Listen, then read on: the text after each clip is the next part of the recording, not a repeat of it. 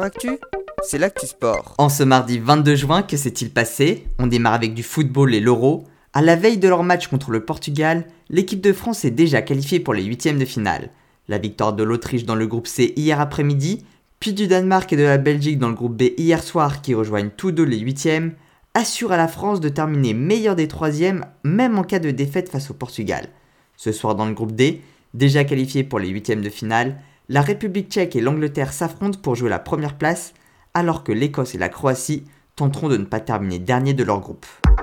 Toujours en football, mais dans la politique désormais, l'Allemagne qui reçoit demain la Hongrie avait proposé d'éclairer l'Alliance Arena aux couleurs du drapeau LGBT afin de protester contre une loi jugée discriminatoire récemment votée en Hongrie.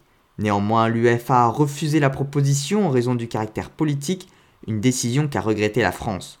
De son côté, Antoine Griezmann a apporté son soutien au mouvement en postant une photo de l'Alliance Arena aux couleurs arc-en-ciel. En basket, suite des quarts de finale de Jeep Monaco, vainqueur de Bourg-en-Bresse, retrouvera Dijon en demi-finale.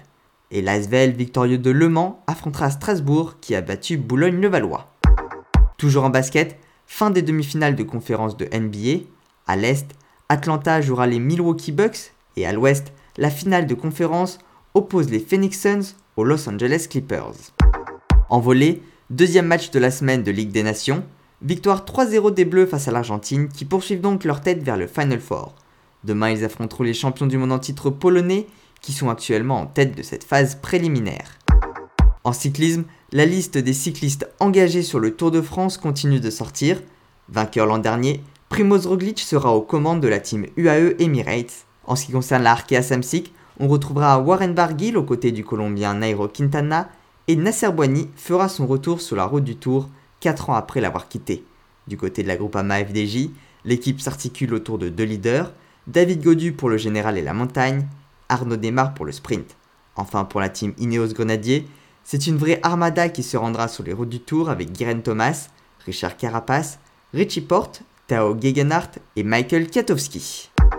Enfin en natation, le tribunal arbitral du sport a rendu son verdict aujourd'hui sur le cas Sun Yang. Il est suspendu pour 4 ans et 3 mois et ne participera donc pas au JO de Tokyo. Pour rappel, il avait détruit à coups de marteau une fiole de sang lors d'un contrôle antidopage. Voilà pour les actualités du jour, à demain dans Sport Actif.